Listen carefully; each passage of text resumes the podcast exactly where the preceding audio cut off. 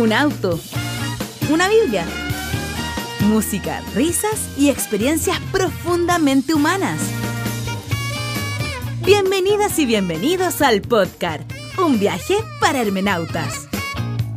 Podcast con el pastor Emiro Ochoa.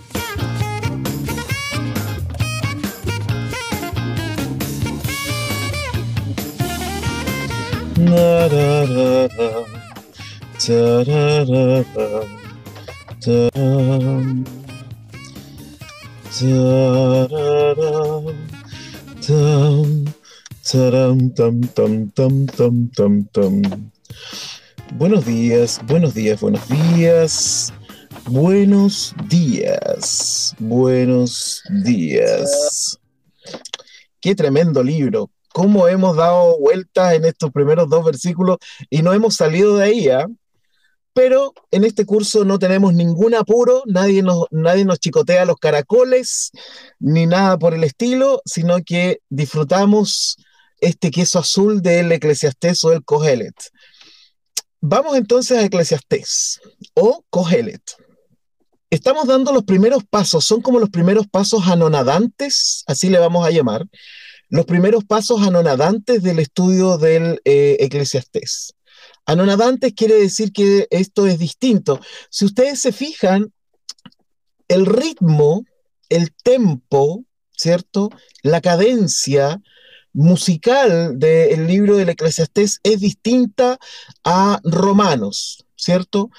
Romanos es un libro discursivo, pero al mismo tiempo narrativo, quienes son amantes de la teología lo ven más como un libro narrativo, claro, como un libro narrativo, aunque sea una carta con, eh, armónicos discursivos, digamos, hablar en términos musicales.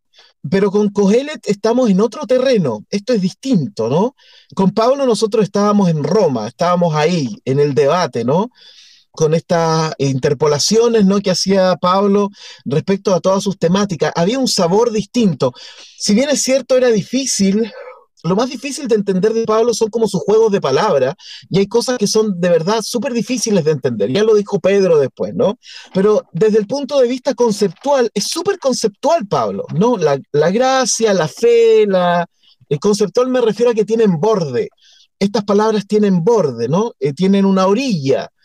Entonces uno puede más o menos manejarse dentro de los conceptos. Entonces a, quienes les gusta la teología les gusta Pablo porque es más conceptual, ¿no?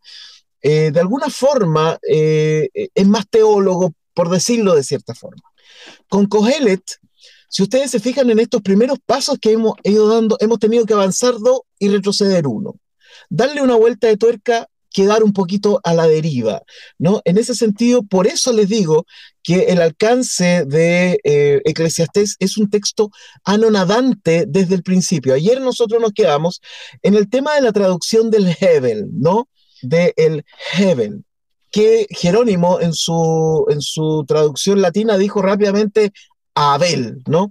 Abel, eh, no tuvo ningún problema con esta vocal, además que es una vocal que en hebreo aparece como una vocal que es una A, pero que al mismo tiempo es una insinuación de una E. Fíjense que la misma palabra Hebel, que parte con una aspiración, con una H, para hacerlo aún más complicado, la vocalización de esta palabra constituye la mezcla entre una A corta, así se llama, una pata, así se llama esa letra, y un sheva, que es una casi E. O sea, miren la, la no posibilidad de atrapar este texto incluso fonéticamente.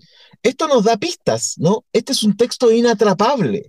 Para los teólogos conceptuales, eh, este texto es una pesadilla, ¿no? Porque eh, eh, va a decir cosas súper duras en algún momento y los teólogos conceptuales no saben muy bien qué hacer, no saben cómo moverse. Entonces prefieren verlo como un poema, pero la verdad es que esto es mucho más filosófico que teológico. Entonces, por eso, un ingeniero sufre con Cogelet. Sufre. Porque como al ingeniero le gusta tener todo bien cuadradito, eh, esto es por supuesto una caricaturización, ¿no? Entonces, este es un libro filosófico. Y por lo tanto, es un libro que no apunta a nuestra mente conceptual. ¿ya? Romanos apunta a nuestra mente conceptual lo que crees. Dos más dos son cuatro, aunque nos dimos cuenta que no era tan así, pero más o menos por lo menos eso es lo que intenta Pablo, ¿no? Dos más dos son cuatro. en Cogelet no funciona así. Cogelet no está hecho ni apunta a que nosotros concluyamos ciertas ideas conceptuales teológicas. Nos da un paseo en realidad Cogelet. Y lo hemos visto en estos, en estos primeros textos. ¿Cómo traducir Havel? ¿Cómo traducimos eso? Incluso cómo traducíamos Cogelet. Yo ayer estuve revisando una traducción de un libro muy bueno, que es un estudio exegético debo reconocerlo, le eché una mirada, porque tiene datos sumamente interesantes. No me acuerdo el apellido del autor, es de editorial Verbo Divino, muy bueno el libro, de muy buena calidad. Él traduce palabras del Cogelet. No, no, no se enrolló con esta cosa de cómo traduzco Cogelet, que eh, dijimos que los testigos de Jehová hicieron una hermosa traducción. Ellos deberían estar estudiando aquí. Él no tuvo ningún problema y tradujo Cogelet, no se metió en rollo. Nosotros deberíamos hacer exactamente lo mismo con Habel. No tenemos cómo traducirlo, tenemos una idea. Por eso este, este es un libro que, que no va hacia lo conceptual, sino que va hacia la armonía, va hacia la poesía, va hacia la imaginería. Este texto no apunta hacia nuestra mente racional, sino que este texto apunta hacia nuestra mente visceral, si uno quisiera, nuestra mente eh, artística, nuestra mente creativa, creadora, etcétera. Hacia allá apunta este texto. Entonces eso es sumamente interesante porque estamos en otro terreno. Con Pablo estamos en la ciudad, edificios, formas geométricas, etcétera. Con Cogelet estamos en la comarca de Frodo Bolsón, ¿no? Con la flautita, con el whistle sonando de fondo, con todo eso, ¿no? Eso es. Con Cogelet nosotros estamos en la comarca de Shire, de Frodo Bolsón. Por lo tanto, el espíritu es distinto. Con Romanos nos íbamos a un Starbucks a debatir acerca de la justificación y de la predestinación. Con Cogelet nos vamos a sentar a la orilla de un estero a no decir nada, simplemente mirar son distintos. Y eso es lo que uno tiene que ah, saber antes de acercarse a un texto bíblico. ¿Qué terreno voy a pisar? ¿Dónde voy a estar? ¿En la ciudad, en el pueblo, en la costa? ¿Voy a estar en un puerto? ¿Dónde voy a estar? ¿Dónde me voy a mover? ¿No? Con este libro. Bueno, con Cogelet estamos en la Shire, en la comarca de Frodo Bolsón. Jabel. Ayer me siguieron llegando buenas ideas de traducir Jabel. Hemos pasado por todo, ¿no? Por vanidad, por superficialidad, por insubstancialidad. Eh, a mí me encanta la palabra etérea, porque además suena lindo, ¿no? Etérea. Eh, hemos pasado por un montón y si ustedes se acuerdan de alguna otra, vayan dejándola escrito ahí también. Entonces con Cogelet nos encontramos con textos que no tenemos idea cómo poder traducir, porque cuando cuando tú tienes una palabra como Habel, que tienes tantos significados que además emanan poéticamente, ¿no? Uno como que, ¿se acuerdan que ayer le contaba esta neblina sobre el río, sobre el bosque, sobre el prado? ¿Cómo traduces eso sin terminar arruinando el, el sentido del texto? Sin terminar arruinando la fotografía que tenemos en la mente. Entonces la polisemia en este sentido tiene que ser respetada totalmente porque además Cogelet tiene una idea de esta vaciedad, ¿no? Que por eso le digo yo, cualquier cosa menos esta cosa de vanidad, ¿no? No es vanidad, el, el, el vaho no es vanidoso, el sentido aquí es el sentido etéreo. Opté por mi palabra, lo siento.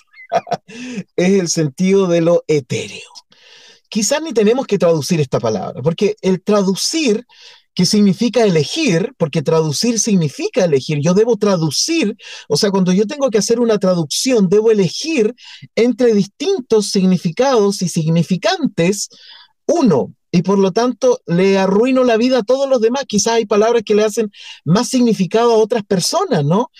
Eh, o los tiempos cambian y hacen otros tipos de significado también. Entonces, traducir significa elegir. Y no quiero elegir en este texto. El Jabel no lo quiero elegir, quiero dejarlo así porque además suena lindo, ¿no? Eh, pero si lo traduzco tendría que yo decir eterealidad. Qué pesado, te quedaste con tu término igual. ¿Para qué preguntáis si después te voy a quedar con lo tuyo? yo lo traduciría como eterealidad, le haría una canción a esta cosa, ¿no? Eterealidad, ¿no? Eso es. Todo es etéreo. No es vanidoso. Todo es etéreo. Pero cuando uno se puede dar cuenta que algo es etéreo, cuando lo has vivido, no cuando lo estás viviendo ni cuando lo vas a vivir, de hecho vamos a hablar de eso en el siguiente versículo. La eterealidad tiene que ver con cuando miramos hacia atrás. Miramos hacia atrás y vemos que toda nuestra vida se puede resumir en tan poco. Fíjense que yo les contaba el otro día que desde que llegué a Valdivia como Lutheran Pastor, he hecho 60 funerales más o menos. Y si hay una cosa que me llama la atención muchísimo, es cuando yo tengo que hablar con los familiares y les digo, ¿alguien quiere decir algo? Les aseguro que en promedio, lo que se dice de una persona en el funeral, entendiendo que es un contexto y todo lo demás, pero lo que se suele decir de una persona no es más de una página. Pero nosotros mismos, si hacemos el, ejercicio de mirar nuestras vidas hacia atrás, ¿se acuerdan que le dije que en el Antiguo Testamento y en el Nuevo Testamento no existe la palabra vida en singular, sino que vidas? Nosotros hemos vivido vidas. Cuando miramos nuestras vidas hacia atrás, con toda seguridad nos vamos a dar cuenta que también son etéreas, que no las podemos resumir. O mejor dicho, que las podemos resumir demasiado. Intente escribir su biografía y le aseguro que, cuando llegue a la página décima como que ya vamos a estar listos. O sea, nuestra vida mirada en perspectiva hacia el pasado, nuestra biografía, es etérea. No tenemos todos los recuerdos, nuestro inconsciente ha dejado muchos recuerdos. Tenemos recuerdos sensoriales más que recuerdos memorísticos, ¿no? Tenemos memoria sensorial, recordamos las cosas que sentimos. Entonces, en nuestras vidas nos damos cuenta, mirando hacia atrás, que todo es etéreo, que todo es Jabel, ¿no? Jabel Jabalim, todo es etéreo de eterealidades.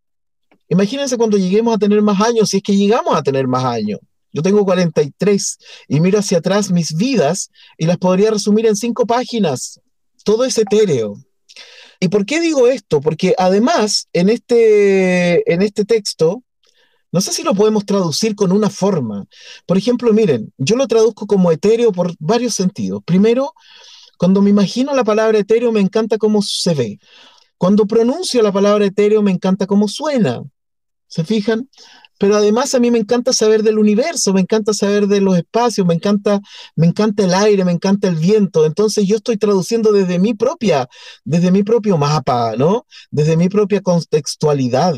Tampoco podría decir esto es etéreo y se acabó. Tengo que tomar en cuenta también sus propios contextos, su propio, sus propias ideas acerca de esto. Entonces hay que dejar el texto en su propia sopa semiótica y polisemántica si alguien quiere probar esa sopa. Bueno, Alfonso dice, no se trata de que sea vanidoso, se trata de que es vano, exacto. Aunque mucha gente lo siente como vanidad, ¿no? Como la vanidad de, vanidad, ¿no? Pasemos al 3, si no, de verdad nos vamos a quedar otro, otro, otro, otra clase en el 2. Voy a leer el texto como está en hebreo. Dice, Mayitron la Adam, Mayitron la Adam, Ma, es pregunta, ¿no? Mayitron la da bejol amaló. Ese sería el primer hemistiquio, la primera mitad. Después lo vamos a traducir. Después dice, Sheamol, Sheamol tajat, tajat hameshech. Ah, shemesh. Sheamol tajat hashemesh. Ese es el segundo hemistiquio. Ahora bien, ¿Cómo traduce esto la TLA, que es la traducción que nosotros estamos trabajando de base en este texto? Dice, realmente en esta vida nada ganamos con tanto trabajar. Bien, o sea, es, es una traducción de sentido, ¿no? No sé cómo dirá la, a ver, la reina Valera, cómo dice aquí en este texto, dice, ¿qué provecho tiene el hombre de todo su trabajo con que se afana debajo del sol? Es una traducción más literal, por supuesto, mucho más que la TLA, porque como ya hemos dicho, la TLA es una traducción de sentido, busca el sentido del texto y ahí lo traduce, más que ir a, la literalidad. Lo primero que quiero decir sobre esto es lo siguiente. El texto hebreo parte con una pregunta, igual que, que Reina Valera, en ese sentido está, muy bien. Las preguntas son esenciales a la hora de estudiar el texto bíblico. Todas las preguntas, con el nivel herético que usted quiera, todas las preguntas deben ser válidas en el texto bíblico. No podemos acallar las preguntas de, de, las personas ni de nosotros frente al texto bíblico. no tenemos que tener temor de hacer preguntas, porque es parte de nuestro libre albedrío, ¿no? Dios cuando nos crea, nos crea con esta posibilidad de explorar. Y la primera etapa de la exploración es la pregunta. Entonces, este texto, el versículo 3 de Kohelet, parte con una pregunta. Ma, así se dice en hebreo. Mayitron la Adam. Mayitron la Adam. Ma, esa es la pregunta. Fíjense que Kohelet está partiendo con el, con el resultado del libro.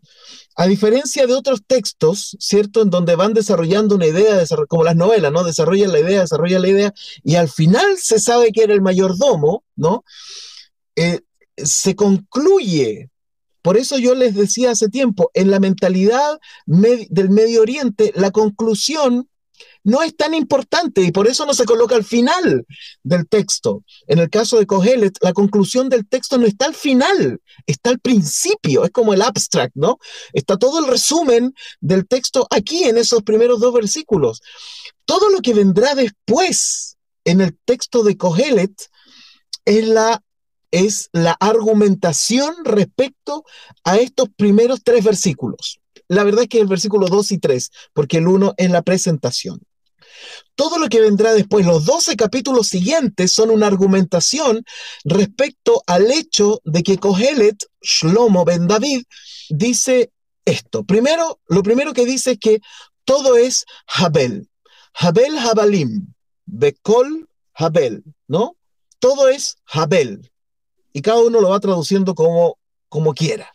Esa es la primera conclusión de Kohelet. Aquí está. Miré hacia atrás, miré mi vida, miré mi biografía y concluí que todo es Habel.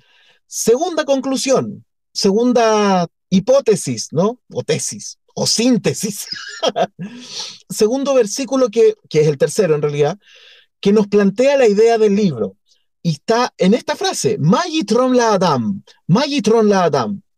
¿Qué beneficio ¿Cuál beneficio? ¿Qué sacaste? ¿Qué ganaste? ¿Cómo profitaste de la vida? Tú, creado del barro, de la arcilla, el Adam, ¿no? El Adam, creado del barro y de la arcilla. ¿Qué ganaste en esta vida? Fíjense que si nosotros miramos nuestra vida como biografías, como vidas hacia atrás, podríamos asignarle, eso háganlo como tarea si ustedes quieren. Primero, escriban cuántas vidas han vivido, cuál, cómo, cómo comenzó y cómo terminó, cómo comenzó la siguiente y cómo terminó la siguiente, cuántas vidas han tenido y podrían esquematizar. Y después de esto, asignenle a cada una de esas vidas la pregunta que ustedes intentaron responder en cada etapa de su existencia. Y se van a dar cuenta que nosotros somos movidos total y absolutamente por preguntas. Entonces, Kohelet está haciéndolo maravilloso porque está diciendo, mira, esta es la pregunta, esta es la pregunta que yo me hice. Ma, eso es sabiduría. De hecho, la palabra sabiduría, que es jochma, termina en ma. Por eso dicen los sabios que jochma o una persona es sabia, es jajam, porque sabe hacer preguntas. Y otros dirán, porque el jajam es aquel que aprende de todos los hombres, que aprende de todos. Fíjense el sentido de humildad, de querer aprender de todos y no querer enseñarles a todos. Es distinto. ¿No? Ahí está la diferencia entre el predicador y el congregador. El predicador quiere enseñarles a otros. El congregador quiere aprender junto con los otros. Por lo tanto, el predicador se para desde, desde el púlpito, ¿no? Se para desde el púlpito y ahí quiere enseñar a los demás. El congregador quiere aprender de todos. El congregador es el jajam, es el sabio que dice que en todos lados hay sabiduría, en todas las personas, en todas las creencias, en todas las religiones, en todos los lugares uno puede degustar la sabiduría, ya la jojma. ¿Y qué es la sabiduría? Jojma, que es el mismo ma con el que parte el texto hebreo del versículo 3, que significa la pregunta. ¿Cuál es tu pregunta hoy día? Por ejemplo, ¿cuál es la pregunta que hoy día mueve tu mundo? ¿Qué? ¿Cuál? ¿Para quién? ¿Quién soy? ¿Qué espero obtener? ¿A quién voy a ser feliz? ¿Cómo me van a hacer felices a mí? ¿Cuál es la pregunta que te podría mover hoy día? Fíjate que si das con esa pregunta hay un, hay un elevado porcentaje de, de sanidad que puedes encontrar en tu mundo. si sabes identificar esa pregunta de fondo. ¿Cuál es esa pregunta? ¿Para quién hago lo que hago, por ejemplo? Es algo que me pregunto yo mismo, ¿no? En este, en este tiempo de hiperexposición que he tenido. la verdad es que yo soy bastante bajo perfil, ¿no? Mi casa, mi, mi colegio, yo hago clases a niños, cada vez menos niños, hago clases, mi casa, mi iglesia, y eso es. Tengo muy poco contacto con el, con el mundo de los humanos, de los bípedos. Y resulta que en este tiempo he, estado súper, súper expuesto, gratuitamente. Y de repente me pregunto, ¿por qué? ¿Qué espero ganar de esto? Por supuesto hay una cuestión relacionada con el ego brutal, ¿no? Yo les decía hace tiempo en Romanos, los predicadores tenemos egos que tenemos a veces bien acallados, pero es puro ego, hermano. Muchas veces esto es puro ego. Entonces, lo que espero es que este ego que uno con el que uno tiene que lidiar, ¿no?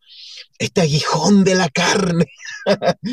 espero que a alguien le sirva, ¿no? Pero debo darme cuenta que mucho de esto también tiene que ver con exponerme y con, con tener ciertas ideas, ¿no? Que quisiera compartir, pero también hay mucho ego en esto, ¿no? Entonces, ¿cuál es? Yo me pregunto, yo cuando leía este texto ayer decía, bueno, ¿y cuál es mi pregunta hoy día? Pero hay preguntas más difíciles también. Por ejemplo, ¿Quién gana con lo que yo hago? ¿Quién se beneficia con lo que yo hago? ¿Yo? ¿Es todo para mí? ¿Los demás son instrumentos? Pero después hay una pregunta más difícil todavía.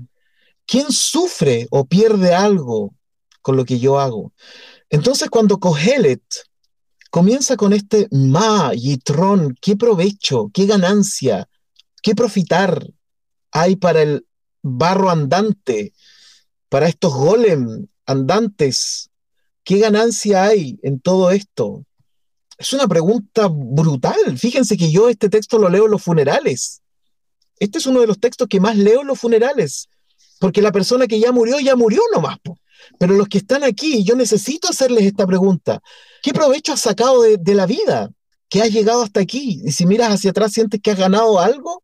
No, si hay que ser directo a veces, ¿no? Y en esos momentos la gente tiene cierta sensibilidad y los hace también reflexionar. Magitrom la Adam, ¿qué provecho hay para el hombre? Bejola Maló, en toda su obra, en todo su trabajo. Dirá, dirán algunos comentaristas que eh, Amal también significa pena, ¿ah? penuria. Entonces uno podría decir, la Adam Bejol Amaló, ¿Qué has ganado con tu sufrimiento? ¿Qué has ganado con tu pena? ¿Cuál ganancia has tenido en esto? Si es que la hay. Entonces, partir con una pregunta, fíjense, es sumamente interesante porque Kohelet parte la conclusión con una pregunta. Esto es como el continuará, ¿no? To be continued, ¿no? Esto es como el continuará de las películas. Entonces, muy interesante. ¿Cuál es? Y yo te haría esa pregunta. ¿Cuál es la pregunta que hoy día te mueve? hoy día. Esto es lo que tú quieres, esto es lo que te mueve. Hay que ponerle un poco de música a esto, ¿no? Entonces, Magitron, ¿qué has ganado con todo tu afán, con toda tu pena? ¿Qué has obtenido de todo esto? Hombre, mujer, arcillas andantes. Sheamol, Tahat, Hashemesh, es la misma palabra, amol, que aparece aquí, ¿no? Si lo traducimos bien, bien, bien literal, sería, ¿qué has ganado, arcilla caminante, de todo tu afán, de todo tu trabajo, de toda tu pena? Quizás has ganado cosas positivas, ¿por qué no? Lo puedo decir con tono triste, pero puede que hayan ganado cosas súper buenas. ¿Qué has ganado? Es una pregunta, ¿no? Y después dice, de toda o mejor dicho, que has trabajado o que has tenido tajat debajo del shemesh, del sol, ¿no? Shol, es, eso es hebreo-español. Shemesh. Veo que están dejando hartos comentarios, no sé si los puedo leer todos. Ah, mira, Alfonso dice, yo traduciría, ¿qué lucro obtiene el ser humano? Ok, me encanta cuando empiezan a colocar sus traducciones. Y ojo, ¿ah? no necesitan tener el texto hebreo o griego para poder hacer su traducción. Ustedes pueden concluir sus traducciones también. Y si quieren hacer eso, también lo pueden, lo pueden dejar acá. Ya. Es como el texto del hombre que llena el granero, me acordé de ese versículo. ¿Qué tipos de ganancia? Claro, Eddie dice qué tipos de ganancia. ¿eh? Son preguntas que uno se tiene que ir haciendo respecto a este texto. Pero ahora hay más, porque resulta que lo que se traduce, lo que Reina Valera traduce, por ejemplo, como ¿qué provecho tiene el hombre de todo su trabajo? Con que se afana, ¿ya? La palabra afana, uno lo podría traducir en, en presente, ¿no? Si lo, traducimos biográficamente, tendríamos que decir, ¿qué ganancia has, has tenido este ser humano de todo su afán, con que se ha afanado, lo podríamos traducir biográficamente en pasado, ¿no? Con que se ha afanado debajo del sol, es decir, día a día, ¿no? Con que se ha afanado día a día, porque el afán tiene que ver con el día. En la noche dormimos, pero el afán tiene que ver con el día. Entonces, con que se ha afanado. Y ese afanado lo podríamos traducir en pasado y lo podríamos traducir en presente. Pero los hebraístas que están en este lugar se podrán dar cuenta que el verbo técnicamente tiene una preposición, tiene dos preposiciones, y que coloca el verbo también en futuro. Esto es maravilloso del hebreo. A diferencia del español o del griego que tiene tanta, tanta diferencia entre los tiempos, ¿cierto? Tales tipos de pasado, tales tipos de presente, tales tipos de futuro, etc. En hebreo el tiempo verbal es dinámico. No depende necesariamente de, depende del contexto, depende del contexto del escritor, pero también depende de mi propio contexto. Este texto tiene una preposición que indica que se puede leer en futuro también. Esto nosotros lo podemos hacer desde una lectura mística, ¿no? ¿Se acuerdan que en Romanos yo les comentaba que eh, la lectura occidental de la Biblia es una lectura sintáctica de la Biblia? Es decir, yo no me detengo en una palabra, sino que me detengo en el párrafo y en el párrafo correctamente eh, puntuado, ¿no? Pero la lectura hebraica de la Biblia eso no importa no interesa la sintaxis. En el mundo de la mística del Antiguo Testamento, yo puedo acercarme al texto, tomar una palabra, leerla como se me ocurra, vocalizarla como yo quisiera, cambiarle las vocales para que den otro significado. Pero si no estoy contento con eso, la mística me permite tomar esta palabra e intercambiar el orden de las letras para que me dé otros significados. Pero si quiero tener más significados, puedo sumar la asociación de cada número asociado a cada letra sumarlo y que ese resultado indique que otras palabras que tengan la misma suma sean parecidas y que tengan conexiones.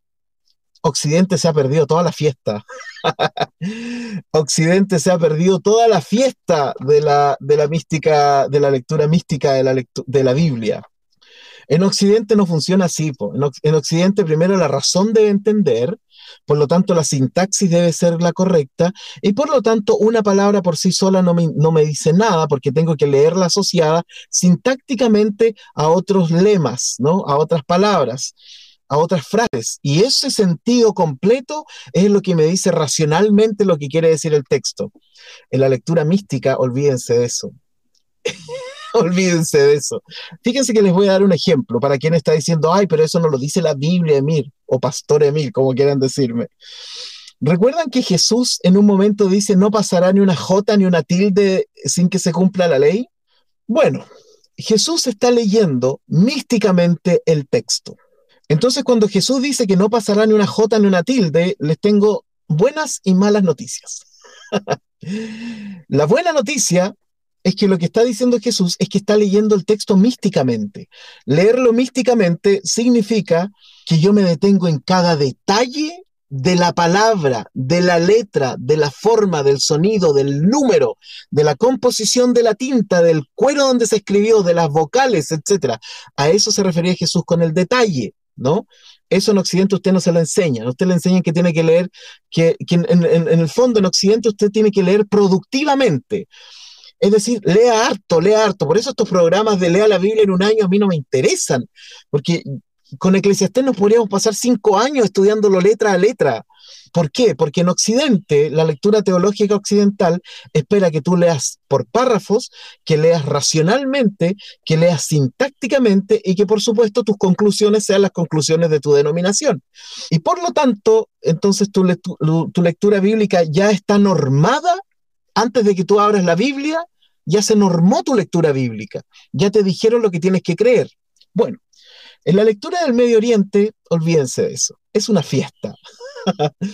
Ahí todo vale. ¿Por qué? Porque en la concepción de la mentalidad de los sabios de la Biblia, las palabras contienen una energía que viene de Dios.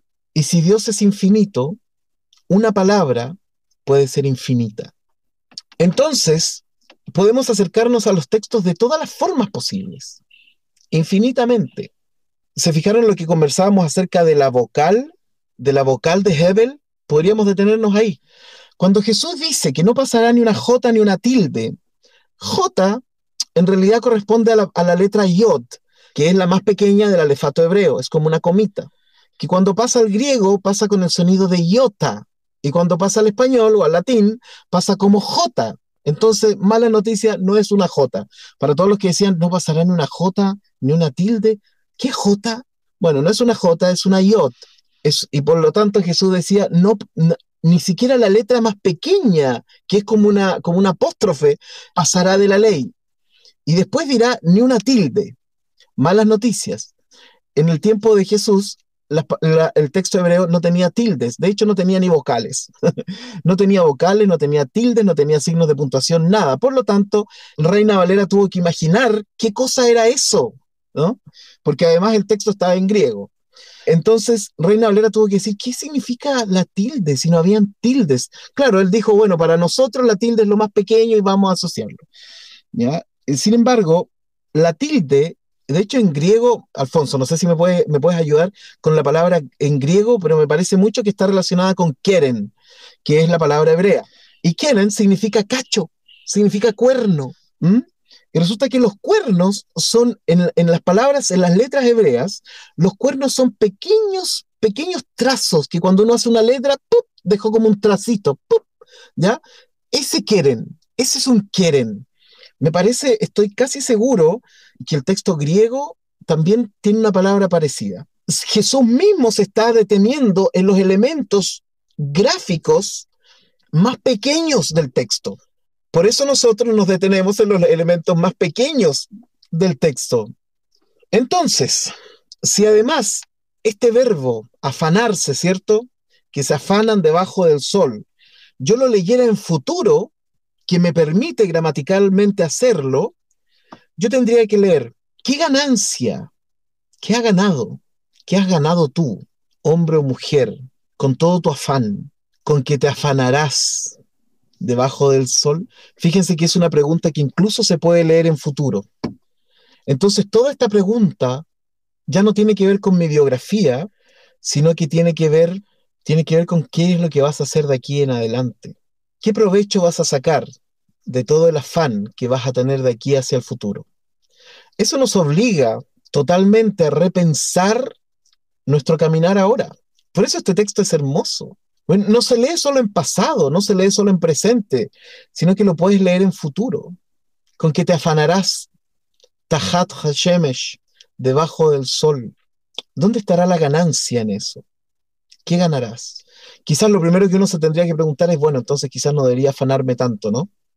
Esas son cosas súper profundas que, no, que, nos, que nos conmueven también, ¿no? ¿Cuáles son nuestras propias preguntas? hay, una, hay un comentario de Rashi o Rashi, ¿no? Que dice a este texto que eh, bajo el sol se podría traducir como en vez de. Y Shemesh, que es el sol, Rashi lo traduce como la Torah. Entonces, él traduce algo así como, ¿por qué te afanas tanto en vez de estar estudiando la Torah? Qué buena, ¿no? ¿Por qué te afanas tanto en vez de estar, estar estudiando la Torah? Esa es, es, una traducción muy, muy, muy interesante. Ya bajo el sol significa entonces, en vez de estar estudiando la Torah. Entonces, resumen, versículo 2 y versículo 3 de Kohelet, versículo 2 y versículo 3 de Kohelet son la conclusión del libro. O sea, si Kohelet solo tuviera los primeros tres versículos, estaría completo. Eh, estaría completo. Es como el Evangelio, ¿no? si el Evangelio solo, solo tuviera eh, el texto de ama, ¿cuál es el mandamiento más importante? Ama a Dios con toda tu alma, tu corazón, tu ser y a tu prójimo como a ti mismo, listo, eso es. Y si las cartas de Pablo se redujeran a lo que leímos en Romanos, aquel que ama ha cumplido la ley, estamos, no necesitamos más texto. Eh, lo demás es para puro debatir nomás, ¿no? para puro debatir. Entonces, no, no, no. Con esos textos nos bastan, con los primeros tres versículos del Eclesiastés estamos listos, ¿no? ¿Cuál es el provecho? O sea, mira lo que has hecho, mira lo que estás haciendo y mira lo que harás y dime qué vas a ganar con toda esa energía que vas a poner en eso. Es una pregunta, no es una pregunta que nace desde lo negativo, como si vas a ganar algo malo. Puedes ganar cosas súper positivas también, pero ¿para quién son positivas esas cosas? Esa es otra pregunta pura pregunta. Por eso yo le decía que Eclesiastés es un texto existencialmente filosófico. Son puras preguntas, preguntas incómodas también, ¿no? Preguntas que nos, que nos mueven. Así que ahí está el resumen del libro. Todo lo que viene después será poesía maravillosa, existencialismo que, que guardiano, si uno quiere, para leer la vida, porque lo que hace el Kohelet es leer la vida. Y como es rey, ¿cierto? Va a tener esta gracia de decir lo que quiere, ¿no? Él no va a tener problemas y eso me encanta de Kohelet, ¿no? Porque es un hombre que ya ha concluido ciertas cosas y dice lo que dice, bueno, es el rey, ¿qué le va a contradecir? Además, si era Shlomo Ben David, era un rey sabio y que además tenía mucha riqueza y muchas otras cosas. O sea, cuando nos vayamos, sigamos adentrándonos en este libro, vamos a encontrar cosas súper entretenidas, maravillosas y de mucho aprendizaje para nuestra vida. Ya, de esa forma llegamos al final de nuestro estudio bíblico. Por fin estudiamos el, capítulo, el versículo 1, 2 y 3. Mañana comenzamos con un paseo maravilloso y poético en este, en este texto, donde ya empezamos a, a ver lo que nos permite Cogelet es ver con sus ojos, pero ver lo mismo que vio él. Y nosotros lo podemos ver hoy día Oh, esto es maravilloso. perdón, quiero leer unas cosas. Eh, Andy dice, el cielo y la tierra desaparecerán, pero mis palabras no desaparecerán jamás. Es una explicación mística del maestro. Es una, mira, es una explicación en realidad más moral, más ética, eh, relacionada con el reino de Dios, pero también la podríamos leer desde, desde esa perspectiva. Claro que sí, porque las palabras son infinitas. En la mentalidad de los sabios de la Biblia, las palabras son infinitas, de conjugaciones infinitas, de combinaciones infinitas, etc. Ayer yo les contaba, gracias Andy porque me hace recordar algo, ayer les comentaba acerca de un libro que pertenece a la mística judía, escrito en el siglo IV más o menos después de Cristo, que se llama el Sefer Yetzirah. Y el Sefer Yetzirah dice que para, para crear el mundo hay 231 puertas. ¿Y saben cuáles son estas 231 puertas? Es la combinación de todas las letras hebraicas con todas las letras hebraicas. Hela dice, en alemán también se dice eh, iot. Uy, qué buena. O sea, el alemán está más cerca de, eh, del, texto, del texto hebraico. Bueno, así nomás. Llegamos al final de la clase. Mañana partimos con una frase hermosa, dorvador. Esa será la frase con la que comenzaremos mañana. Hay que tener un espíritu distinto para navegar por Kohelet, ¿no? Lo primero que hay que tener es no tener. Lo primero que hay que tener es no tener miedo, porque aquí vamos a encontrarnos con cosas realmente potentes en Cogelet. Así que estas personas, miren, en la iglesia siempre hay filósofos y filósofas, que son los que preguntan, que son los que indagan, que los, los conceptualizantes, esto, esto da como para una novela, ¿no? Los conceptualizantes siempre lo hacen callar, pero siempre hay filósofos en la iglesia, eh, entonces ellos van a disfrutar mucho este texto, así como ustedes están disfrutando seguramente, igual que yo, este texto. Kurt dice, Lutero dice, no pasará ni la más pequeña de las letras. Mira, estoy seguro que en griego la palabra es parecida a Keren, pero ahora no me acuerdo. Ya saben que lo voy a buscar al tiro porque si no me voy a quedar con las ganas. En total, Kurt me dio el texto, denme un, ratito. Mateo 5, 18, ni una J, eh, ni una tilde. Aquí está. Exactamente. La palabra para, claro, en griego es iota y ni una keraya, keraía. Exacto, yo me acordaba. Entonces la tilde en griego se dice keraía y en hebreo es keren, se parecen, ¿no? Entonces, y keren significa cuernito, pequeño cuernito. Mañana entonces nos encontramos a la misma, a la misma hora eh, en este mismo estudio bíblico. Ok, nos vemos entonces Tomorrow, Tomorrow. Me despido ahora de nuestros. No se cortó YouTube hoy día, qué bueno. Eh, nos encontramos mañana, si Dios quiere, entonces a las 9 de la mañana. Que estén muy bien, bendiciones. Chao, chao.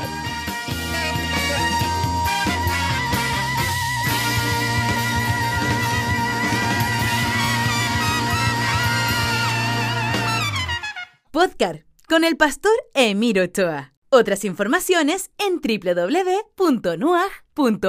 nuag.org.